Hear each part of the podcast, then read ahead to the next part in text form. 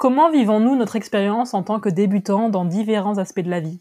Souvenez-vous de cette sensation d'être débutant, inexpérimenté. Pourquoi cela peut être si difficile?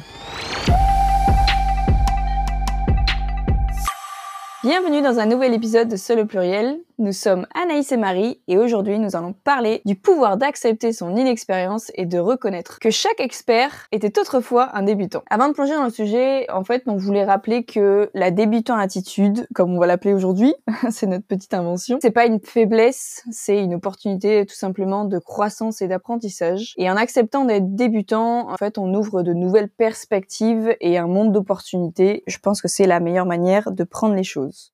Commencer quelque chose de nouveau, que ce soit un travail, un sport ou une activité, c'est souvent difficile pour notre ego, notre image de soi ou même la, peur du jugement des autres. Est-ce que toi, Anaïs, tu as une expérience à nous raconter sur un moment où tu t'es senti débutant et qu'est-ce que ça t'a procuré comme euh, sentiment? Euh, Oui, quand euh, j'ai fait le même euh, travail pendant plus de huit ans en France, quand je suis arrivée en Suède, que j'ai décidé à un moment donné de travailler et d'avoir un salaire, euh, j'ai dû changer complètement de secteur d'activité parce que c'était pas possible de, de, faire ce que je faisais avant. Donc je suis partie complètement à l'opposé, hein, de, de, dans un métier complètement différent. Et c'est vrai qu'au début j'avais beaucoup d'angoisse à me dire bon, bah, il va falloir que je démarre. En plus c'était dans une langue différente. Il va falloir que je démarre un nouvel apprentissage, travailler avec des outils complètement différents et des personnes différentes. Et j'avoue que j'avais pas mal de, peur à ce sujet en me disant, ben là, je, me rappelle plus ce que la personne elle m'a dit, ce qu'elle m'a conseillé. Est-ce que je redemande? Est-ce que je, bon, j'essaie de me rappeler ce qu'elle me dit et je passe pas pour euh,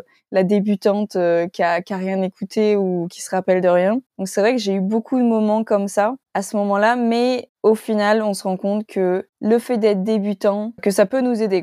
Est-ce que tu peux, tu pourrais dire quelles compétences tu penses avoir euh, développées en partant de cette inexpérience et cette nouveauté, ce débutant attitude que tu as dû euh, mettre en place euh, dans ce nouveau travail? Bah, Il est vrai qu'après, forcément, après avoir expérimenté tout ça, je me suis rendu compte que pour moi, c'était beaucoup plus simple au final d'accepter le, fait que je connaisse pas les choses et je me suis rendu compte qu'il fallait tout simplement que je sois plus résiliente avec moi-même. Qu'en réalité, toutes ces choses m'ont remotivée parce qu'on finalement on a soif d'apprendre de, ces nouvelles activités. on a tendance à plus développer une tolérance à l'incertitude, une tolérance à nous-mêmes en fait en se disant bon ok c'est normal euh, tu débutes euh, pourquoi est-ce que tu veux être parfaite dès le début? Ça ça sert à rien c'est pas possible. Au moment où on commence à y arriver qu'on commence à vraiment se dire voilà euh, je, je commence à plus être débutant je m'en sors bien au final on se rend compte que bah, tout ça ça a un petit peu favorisé le succès en fait. Le succès du, du projet c'est tout bénéf en fait à la fin parce qu'on se rend compte que ben, c'était bien de se sentir un peu en danger. Ça nous a permis de nous sortir de la situation et maintenant on en est bah, que content de, de, la situation. Toi du coup Marie, euh, qu'est-ce que tu penses de ça? Est-ce que tu penses que tu as, vécu les choses de la même manière? Pour la partie un peu professionnelle, je dirais que c'est justement un peu complètement différent et complètement l'inverse parce que justement, pareil que toi, j'avais le même métier en France, j'ai fait des petits boulots euh, vide backpacker, etc.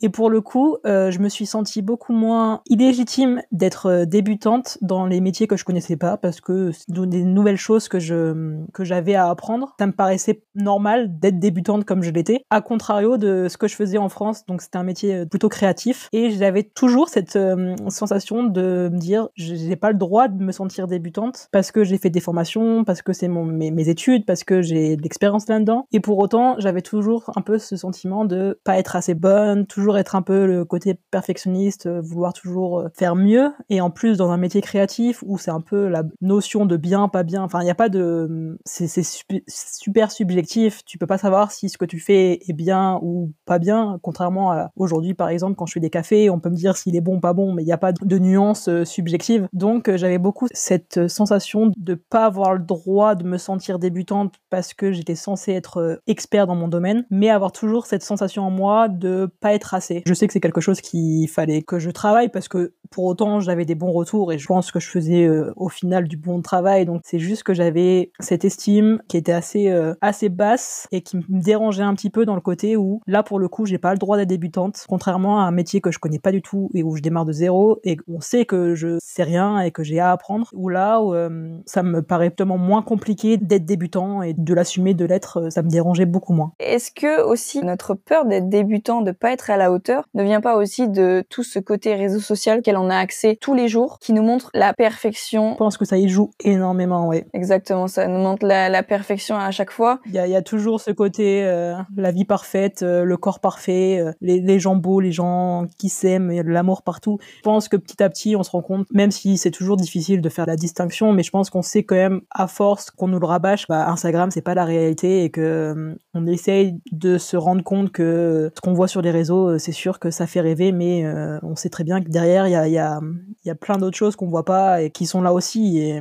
Je pense que c'est un sujet sur lequel il faudra faire un podcast un de ces jours. Nous, en tant que voyageuses, justement, des fois, ça peut nous arriver de voir tous ces comptes Instagram où euh, tout est beau, les hôtels sont parfaits, les piscines, les plages, etc. Et on se rend compte que nous, dans notre voyage, c'est pas du tout ce qui se passe et on se dit, mais attendez, qu'est-ce qu'on a fait de mal dans notre euh, dans notre projet pour que euh, mes voyages ne ressemblent pas à ce que je vois sur Instagram? Et en réalité, on se rend compte que ces gens-là, ils ont tout autant de galères que nous. C'est ça. En réalité, et que c'est juste nous, en fait, qui ne ne reflétons pas complètement la réalité d'Instagram. Ils publient ce qu'ils ont envie de publier, donc forcément, en général, on publie quand ça réussit, quand on sait faire, quand on est bon, quand on est doué, quand on est beau mais on publie jamais la tête euh, toute moche du réveil ou euh, les euh, premières pompes un peu dégueulasses qu'on faisait. Les premiers jets d'une photographie, tout à fait, ouais. Typiquement, je pense qu'on peut parler, on peut un peu rebondir sur le sujet du podcast, où ça aussi un élément un peu bancal. On essaie de jauger à quel point on peut se permettre d'être débutant, justement, parce qu'on sait qu'on est débutante, on démarre, on n'a jamais fait ça, donc forcément, il y a des couacs, on n'est pas forcément à l'aise, on sait pas forcément bien tourner les choses, on sait pas comment ça marche tout simplement, et on le sait, donc on l'accepte. Mais euh, il y a aussi ce côté où on se dit, est-ce qu'on peut vraiment se permettre de publier des choses qui sont pas assez euh, quali? Est-ce que c'est grave de publier euh, s'il y a des, des tics de langage dans nos podcasts? Enfin, on essaye de trouver un peu ce, cet équilibre en fait. Moi, c'est quelque chose qui me heurte vraiment euh, plein fouet en ce moment, c'est que il y a beaucoup de choses sur lesquelles qu'on est en train d'aborder en fait dans le podcast, dans la préparation, etc., que moi je ne connais absolument pas parce que ce n'était absolument pas mon corps de métier, euh, enfin le corps de métier dans lequel je travaillais. C'est vrai que je suis pour le coup débutante dans absolument chaque aspect du podcast, que ce soit le travail euh, en background ou euh, juste la façon de parler, etc. ça s'entend bien que c'est pas forcément super professionnel. Pour moi, c'est vrai que c'est un gros gros challenge. Je sais que pour toi aussi, mais c'est un gros challenge parce qu'on se dit, ok, les gens ils le savent, comme tu l'as dit, on, on l'a dit depuis le début, on n'a jamais fait ça avant, mais quand même, quand une personne va écouter un podcast elle veut de la qualité. Et c'est vrai que pour nous, c'est difficile de se lancer à ce moment-là en se disant, ok, peut-être qu'il y a des gens qui vont dire que c'est c'est pas forcément dingue ce qu'on fait, mais au final, je pense que c'est super important de se dire, eh ben peut-être qu'il y en aura deux ou trois qui diront ça, et peut-être qu'il y en aura peut-être dix qui se diront, ah, elle débute, c'est mignon, c'est cool. Franchement, qui se diront, bah allez-y les filles, vous êtes sur, euh, vous êtes sur une bonne lancée. Ouais, totalement. Et puis je pense que il y a aussi des choses qu'on peut mettre en place pour euh, accepter cette euh, débutant attitude. Par exemple, le fait de se fixer des petits objectifs au début. Il faut pas non plus voir trop gros, trop haut, trop grand. Même si avoir une vision long terme et assez globale, c'est quand même intéressant et important. L'exemple du podcast. Si on se lance en se disant, ouais, on va faire 10 000 vues, etc. Ce qui d'ailleurs n'a pas du tout été euh, notre objectif euh, quand on a commencé à en parler. C'était pas du tout hein, une idée de chiffres, de followers ou de, quoi que ce soit. C'est vraiment plus pour notre plaisir à nous. Et ça, je pense que c'est important aussi d'avoir des raisons. Exactement. Personnelles. Ou alors savoir ce qu'on ce qu'on veut justement. Si la raison personnelle c'est de percer et de devenir connu, alors c'est toute une autre manière de se lancer. Mais nous c'était pas le cas. Mais du coup, se lancer des petits objectifs, je pense que ça permet de faire les choses étape par étape et de pas trop avoir peur de la montagne à gravir euh, quand tu vois que la première marche, ça fait moins peur de se dire bon bah c'est assez dur parce que je suis débutante, je connais pas, mais ça va, c'est accessible. Exactement. Alors que si tu te dis je dois avoir ce niveau-là euh, dans dans six mois, là je ça me paraît inimaginable, ça paraît beaucoup plus compliqué et beaucoup plus euh, dangereux. Limite tu te dis bah c'est mort, j'arriverai pas, je suis pas je peux pas passer de ça à ça comme ça, donc euh, tant pis, j'abandonne. Alors que si tu fais les trucs petit à petit, franchement, tu te dis bah au final ça va. C'est inconfortable parce que on sort de ce qu'on connaît, on doit apprendre, etc. Mais ça va. Et je pense qu'il y a aussi une autre euh, chose à prendre en compte et qui est aussi intéressante, c'est de reconnaître justement que on est débutante et qu'on connaît pas les choses, on connaît pas tout, on connaît pas l'univers, et d'oser demander de l'aide et de savoir s'entourer. Nous, on a dû faire un choix, typiquement aussi pour le podcast. Soit on se lance en mode vraiment débutant, plus plus, on fait comme on peut, on fait vraiment sans moyens, zéro budget et euh, on voit ce que ça donne. Soit on essaie de le faire un peu plus cadré et de se faire entourer, de se faire aider. Et on a hésité, on a réfléchi par rapport à ça et on s'est dit, je pense que on, enfin, on s'est dit toutes les deux, on est peut-être trop débutant pour le faire toute seule. Alors, on va essayer de s'entourer et de se faire aider. C'est un point aussi euh, non négligeable parce que si on en est là aujourd'hui, je pense que ça aurait mis beaucoup plus de temps si on avait vraiment choisi l'option. On le fait toute seule. Après, ça veut pas dire qu'on est obligé de se faire aider ou accompagner. C'est juste que c'est des gains de temps et de stratégie, entre guillemets, qui sont intéressants d'avoir le recul nécessaire de se dire, bah ça, je connais pas. Donc, euh, je vais demander à quelqu'un qui s'y connaît mieux et ça va m'aider. C'est comme un peu comme le sport où euh, souvent on fait appel à des coachs et forcément que si tu fais appel à un coach, ça va beaucoup plus vite ta progression que si tu, tu le fais par toi-même, ce qui n'est pas impossible, mais euh, juste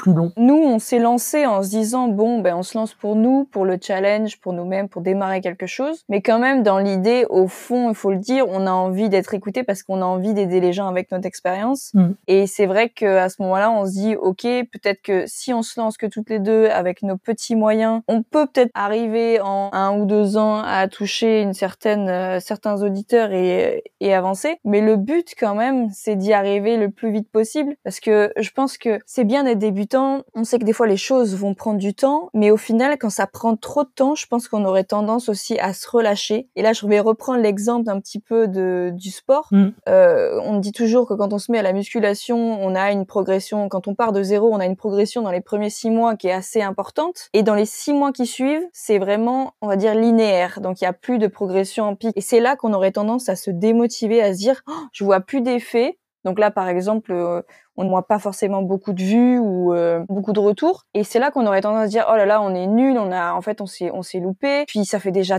quelques temps qu'on est dedans, on aurait tendance à ralentir. Et c'est pour ça que quelqu'un dans le dans l'équation peut peut-être nous aider vraiment à démarrer et avoir une courbe en pic, peut-être pas pic violent, mais quelque chose de progressif, de progressif. Ouais, en fait, ça c'est une phrase que tu m'as dit et qui m'a fait me convaincre que on avait effectivement besoin à mon avis d'être euh, aidé, structuré, encadré par quelqu'un qui s'y connaissait beaucoup plus et qui pouvait nous aider et nous apporter des connaissances qu'on n'avait pas, c'est le fait de me dire ouais on veut le faire pour nous et c'est sûr que c'est la raison principale. Enfin, je veut pas le faire pour les vues ou faire plaisir à ce que les algorithmes pourraient dire, etc. Mais si on le fait et qu'on se fait pas qu'on a aucune écoute, on sera frustré et c'est pas une question de vouloir être connu ou vouloir être euh, percé ou quoi que ce soit. C'est juste que forcément qu'on a des attentes. Je pense que pour n'importe quel projet, on a beau dire on le fait pour nous, ce qui est le fondement principal et le plus important de vraiment pas le faire pour faire plaisir à d'autres personnes, mais l'avis des autres est forcément à prendre en compte. On peut pas. Ouais. C'est vraiment important. Ouais. On peut pas nier le fait que euh, quand on fait un projet personnel, s'il y avait vraiment personne qui nous écoutait, qui nous voyait, que ça soit euh, sur internet ou même dans la vraie vie, c'est typiquement est-ce que si tu pouvais aller visiter les sept merveilles du monde, mais que tu avais aucun moyen de prendre aucune photo, pouvoir en parler à qui que ce soit, avoir aucun souvenir à partager à qui que ce soit, que c'était que pour toi. Est-ce que tu le vivrais de la même manière? Quand tu peux le partager Je pense pas, et je pense qu'à la plupart des gens ont besoin de partager les choses avec d'autres personnes, d'être écoutés, d'être vus, d'être entendus, que ce soit sur internet ou sur euh, dans la vraie vie, ses proches, etc. pour avoir un impact. Et c'est là où j'ai réalisé que effectivement, même si ce projet on le fait pour nous, on a envie d'avoir un impact et d'aider, comme tu dis, euh, d'accompagner, d'avoir des retours, des expériences. C'est ça, c'est l'échange qu'en fait qu'on veut. On, en parlera dans un épisode dédié d'ailleurs par rapport aux valeurs et au, au, partage, etc. qui sont très importants pour nous. Mais, mais on a besoin de, de ce retour forcément. C'est vraiment important de de se faire aider, de savoir se faire aider, de savoir demander de l'aide, euh, même euh, quand parfois on se dit euh, bon ben je suis peut-être pas si débutant que ça, j'ai je devrais pas avoir besoin d'aide. En final, je pense que quand on ressent que le besoin est là, il faut pas hésiter. par exemple, moi je prends un, exemple par rapport à mon nouveau travail que j'avais fait en Suède. Il y a des moments où je devais faire par exemple une tâche et je me disais oh là là, je me souviens plus comment on fait. Est-ce que je redemande? Ça fait déjà peut-être 15 fois que j'ai demandé, on va dire les les prochaines, les enfin les les précédentes semaines, j'ai déjà plusieurs fois demandé cette question. Est-ce que je la redemande ou est-ce que euh, je, tente de faire quelque chose et je vois si ça passe et euh, en, règle générale, on se rend compte qu'il vaut mieux demander mille fois, et c'est ce que mes collègues m'ont toujours dit, quand tu débutes, il vaut mieux demander 100 fois et réussir plutôt que de se tromper une fois et de se dégoûter euh, après l'échec en fait de se dégoûter complètement de, de ce qu'on a fait et de notre erreur quoi. Donc c'est vraiment je pense que c'est vraiment important. Il y a, un autre point aussi que je voulais aborder, c'est le fait d'avoir chacun une vision et une perception des choses qui fait que parfois tu peux te sentir complètement débutant dans un domaine alors que pour certains tu seras pas du tout débutant. Typiquement moi je sais que ça me fait ressentir ça fois mille par rapport au sport parce que je fais pas mal de sport. Depuis quelques années, je fais Ouais. plusieurs heures de sport par semaine, entre, entre 7 et, et 10, on va dire. Ce qui peut paraître énorme aux yeux de certains. Par exemple, par rapport à ma, dans ma famille ou certains amis qui ne font pas de sport, je peux paraître comme un, ovni qui est une athlète de haut niveau, etc. Alors que pour moi, pas du tout, parce que je suis entouré aussi de beaucoup de gens qui font du sport et qui, eux, sont super bons dans ce qu'ils font. En tout cas, bien meilleurs que moi. Encore une fois, c'est peut-être aussi un, manque d'estime de moi-même par rapport à ça, mais le fait est que je sais qu'il y a plein de trucs que je sais pas faire, malgré le fait que je fasse du sport euh, assez souvent et que je sois meilleur que beaucoup de, de personnes qui en font très peu ou pas beaucoup. Mais je suis aussi euh, bien moins, moins doué que beaucoup de, gens qui en font autant que moi, qui ont peut-être, je sais pas, plus de soit de facilité, soit de d'aptitude. Mais le fait d'avoir une perception différente fait que euh, selon où tu te places, t'es débutant ou tu l'es beaucoup moins. Tu seras toujours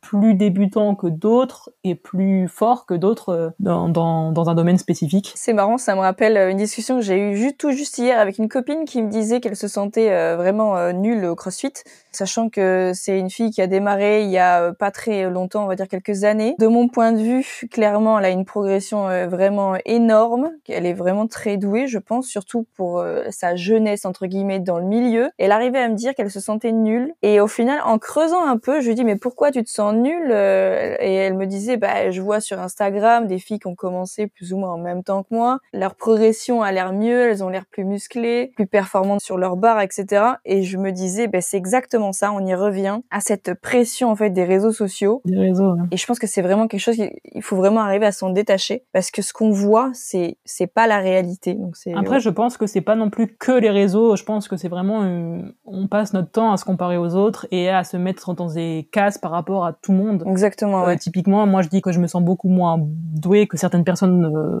crossfit ou en course à pied ou quoi que ce soit qui sont meilleures que moi. Et eux se sentent aussi, je sais très bien qu'ils se sentent aussi bien moins doués que d'autres euh, qui sont meilleurs qu'eux. Exactement. Ouais. À part si t'es vraiment le top On est tous un peu dans le même panier. Ouais. ouais. pas de gens qui sont top one du mondial, mais on, on est tout, enfin cette sensation de- d'être moins bon, plus meilleur, euh, elle est, je pense, complètement humaine, même en dehors des réseaux sociaux, qui évidemment en rajoutent euh, beaucoup, beaucoup, beaucoup trop.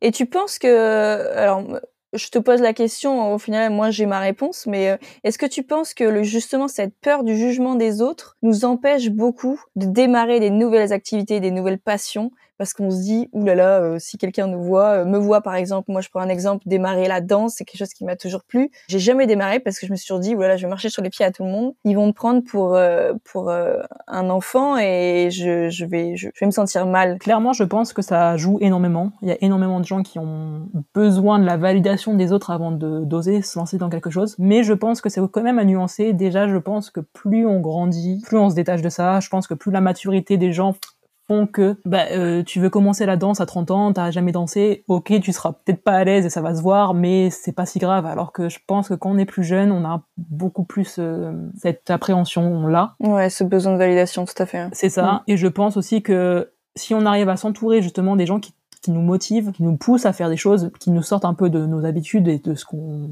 a l'habitude de dégager et que les gens connaissent de nous, euh, ça peut aussi être, ça peut être aussi un moteur et un booster. Mais euh, je sais aussi que moi personnellement, je ne parle pas trop de mes nouveaux projets, nouvelles lubies, parce qu'en plus, je suis du genre à avoir euh, mille idées de, de, de projets, d'idées de, de choses que j'ai envie de créer, de choses à faire, etc. Ça m'arrive assez souvent d'avoir de me réveiller un matin et de me dire ah euh, j'ai une nouvelle idée. Et souvent il y a certaines certains de mes proches à qui j'en parle assez régulièrement et genre pour eux ça doit être ah elle a encore euh, une idée et la plupart du temps en plus je vais pas forcément au bout donc forcément c'est pas des on m'écoute pas vraiment. Mais du coup quand ça me tient vraiment à cœur j'en parle beaucoup moins. Je préfère le garder pour moi le plus longtemps possible avant de, de vraiment en parler et de et d'en de- d'en parler à mes proches parce que justement je pense que j'ai pas du tout envie d'entendre de jugements de remarques ou même d'un d'avis euh, même si c'est juste euh, enfin j'ai pas envie d'avoir de retour tant que moi je suis pas assez sereine dans l'idée de avoir envie vraiment de me lancer, même en partant de zéro. Ouais, ou alors je dirais que c'est aussi ton côté perfectionniste qui préfère que les choses soient vues quand elles sont bien faites. Ouais. Mais ça, c'est aussi quelque chose qui est, euh, qui est super positif parce que ça te pousse, en fait, je pense que ça te donne une motivation de te mettre à fond dans le projet et après, bah, d'exploser assez vite dans quelque chose de bien. Donc, dans tous les cas, ça, c'est quelque chose, ça reste un tremplin positif pour ta créativité, tes projets, etc. Ouais, typiquement, c'est un truc aussi dont on a évoqué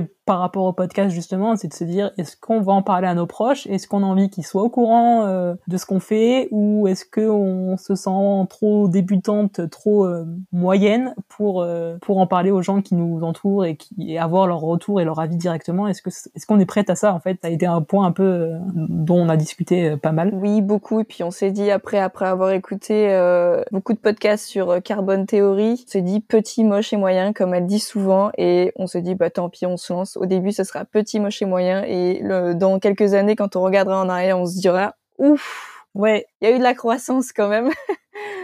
C'est un peu notre mantra, voilà, qu'on essaye de garder en tête depuis euh, depuis qu'on se lance en se disant bah ouais c'est vrai qu'on est débutante clairement, mais c'est pas grave, on est petit, moche, moyen et euh, de toute façon tout le monde passe par là. Euh, quand tu regardes tous les créateurs de contenu, tous les youtubeurs, tous les gens qui lancent des, des choses etc, ils vont tous dire la même chose et c'est unanime. Je pense qu'il n'y a pas un seul une seule personne qui est capable de dire ouais moi depuis le début j'adore ce que je fais. Je pense que tout le monde, même sans parler de création de contenu sur internet ou quoi, quand on regarde des vieilles photos de nous, quand on regarde des, des vieux textes qu'on a écrits, quand on regarde des, je sais pas, des, des copies de, de l'école ou des trucs comme ça, des mots qu'on envoyait à nos copains, on, on, a toujours un peu cette honte de ah ouais, j'étais vraiment comme ça, j'ai vraiment dit ça, euh, je ressemblais à ça.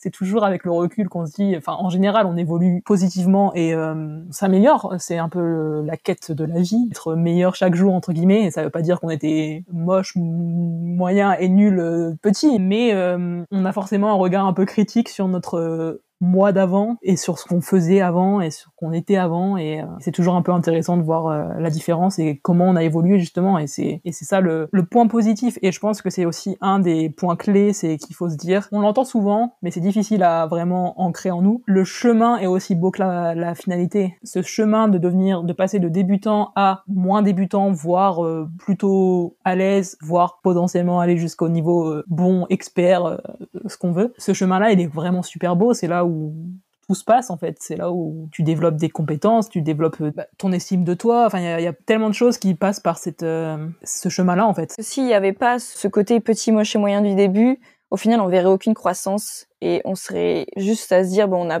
on a fait du surplace pendant tant d'années. Il faut ce côté débutant, il faut ce côté où ben on, on s'est loupé. Et je pense que l'échec est quelque chose aussi qu'on a besoin d'expérimenter à des moments et c'est quelque chose qu'on expérimente beaucoup quand on est débutant. Euh, je pense que nous, on peut en parler. Hein. On a fait quelques échecs aussi. Euh, des podcasts recommencés, réenregistrés. Enfin, on recommence mille fois certaines phrases, les introductions ratées, les outros euh, en perdition. voilà. On fera un making of un jour. Tout à fait. On se le dit à chaque fois. Ça, ça, ça partira dans le making of quand on, on sera dans un autre niveau. Le best of, c'est ça. Exact. Donc je pense voilà, il faut juste savoir rebondir correctement. Après l'échec, on le voit aussi souvent comme euh, quelque chose de négatif. Alors, on pourrait être tous d'accord sur le fait que évidemment que non, ça n'est pas négatif. En général, on apprend de nos échecs, c'est juste on apprend enfin c'est c'est l'apprentissage en fait. Et comme comme on le dit euh, souvent, on apprend bien à marcher en tombant mille fois avant. Donc euh, on sait très bien que on en a tous encore peur, je pense. Alors personne ne voit à mon avis l'échec comme quelque chose de de négatif sur les autres en tout cas et ça paraît évident quand tu vois un projet de quelqu'un, tu peux te dire, avant qu'il ait réussi, il y a forcément eu des ratés. Mais quand ça nous touche, je pense que c'est un peu plus compliqué d'avoir ce, recul et cette euh, auto-analyse-là envers soi-même, alors que pour les autres, ça paraît un peu plus compréhensible, facile, normal, acceptable. C'est là qu'il faut vraiment apprendre la résilience et le lâcher prise et être, euh, je pense, tolérant avec soi-même. On a tendance à l'être beaucoup avec les autres, mais beaucoup moins avec nous-mêmes. C'est vraiment, vraiment important de se dire, voilà, laissez-vous une chance, euh, laissez-vous la chance de recommencer et ça va finir par, euh, par bien se passer, quoi. Ouais, c'est ça. Par rapport au lâcher prise, à la résilience, c'est sûr qu'on est souvent assez difficile envers soi-même. Moi, je l'ai, j'en ai parlé pas mal sur les faits que, le fait que je me sous-estimais souvent pas mal, etc. Par exemple, j'ai une anecdote. Là où je travaille, donc je travaille dans un café. C'est un nouveau métier pour moi. Jamais fait ça auparavant, j'ai jamais travaillé euh, dans la restauration, etc. Et je sais que par exemple, j'ai eu un retour assez positif de ma manager. Et moi, le premier réflexe que j'ai eu, au lieu d'être contente et d'accepter le compliment, c'est de me dire euh, ouais, merci, mais euh, c'est vrai que mon point faible, c'est ça, c'est l'anglais. parfois, je comprends pas toujours tout et ça crée un peu un, petit décalage. Et elle m'a répondu, mais non, pas du tout. tout va très bien. on est tous en plus étrangers, donc l'anglais c'est pas notre langue natale. Il y a aucun souci. genre moi, ce que je voyais comme un point de débutant attitude, on m'a dit, mais en fait, bah, c'est pas un problème du tout. Et je suis pas si débutante que ça apparemment. Donc c'est c'est vraiment l'image, son auto-analyse qui est souvent aussi très faussée. On attend beaucoup plus de soi-même que ce que les autres peuvent attendre de, de, de, toi, de vous, de nous. Donc c'est ouais, tout à fait quelque chose à prendre en compte euh, et en, qui permet de vouloir oser se lancer en fait, je pense. Le plus important, ouais, c'est vraiment d'accepter que euh, bah, la partie du début, elle est, euh, c'est vraiment une puissance. C'est ce qui nous pousse, qui nous mène à la réussite. Dans tous les cas, croyez en vous, osez, tentez euh, les choses que vous voulez et n'ayez pas peur. Merci beaucoup d'avoir écouté cet épisode de Seul au pluriel. Partagez évidemment vos réflexions et expériences sur Instagram ou sur le podcast en commentaire si vous le souhaitez. N'hésitez pas évidemment à vous abonner et rester à l'écoute pour plus d'aventures. Souvenez-vous, chaque débutant est un expert en devenir. Prenez soin de vous et à bientôt.